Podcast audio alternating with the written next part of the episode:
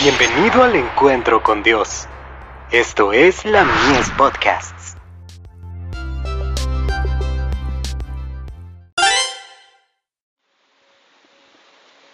La fe por la cual vivo.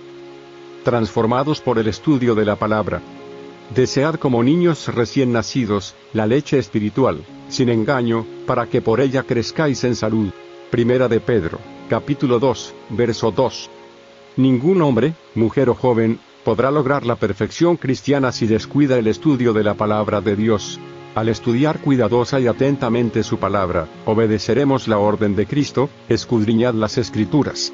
El estudio capacita al que lo efectúa a observar atentamente el modelo divino, pues ellas testifican de Cristo. El modelo debe ser examinado a menudo, y con toda atención a fin de imitarlo.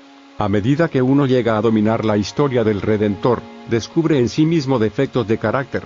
Su falta de semejanza a Cristo es tan grande que ve que no puede ser un seguidor de Él sin efectuar un gran cambio en su vida. Continúa estudiando, con un deseo de ser igual a su gran ejemplo, observando se transforma. Consejos sobre la obra de la escuela sabática. Página 17. Todas las filosofías de la naturaleza humana han venido a parar en confusión y vergüenza, siempre que Dios ha dejado de ser reconocido como todo en todo pero la preciosa fe inspirada de Dios comunica fuerza y nobleza de carácter. Al espaciarse en su bondad, su misericordia y su amor, la percepción de la verdad se hará cada vez más clara, el deseo de la pureza de corazón y de la claridad de pensamiento se hará también más elevado y más santo.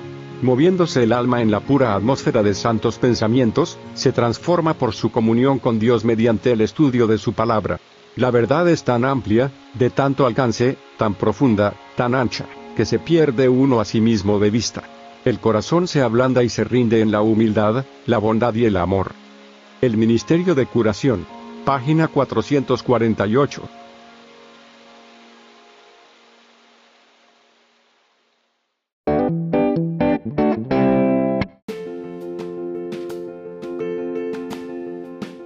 Visítanos en www.ministeriolamies.org para más contenido. Dios te bendiga.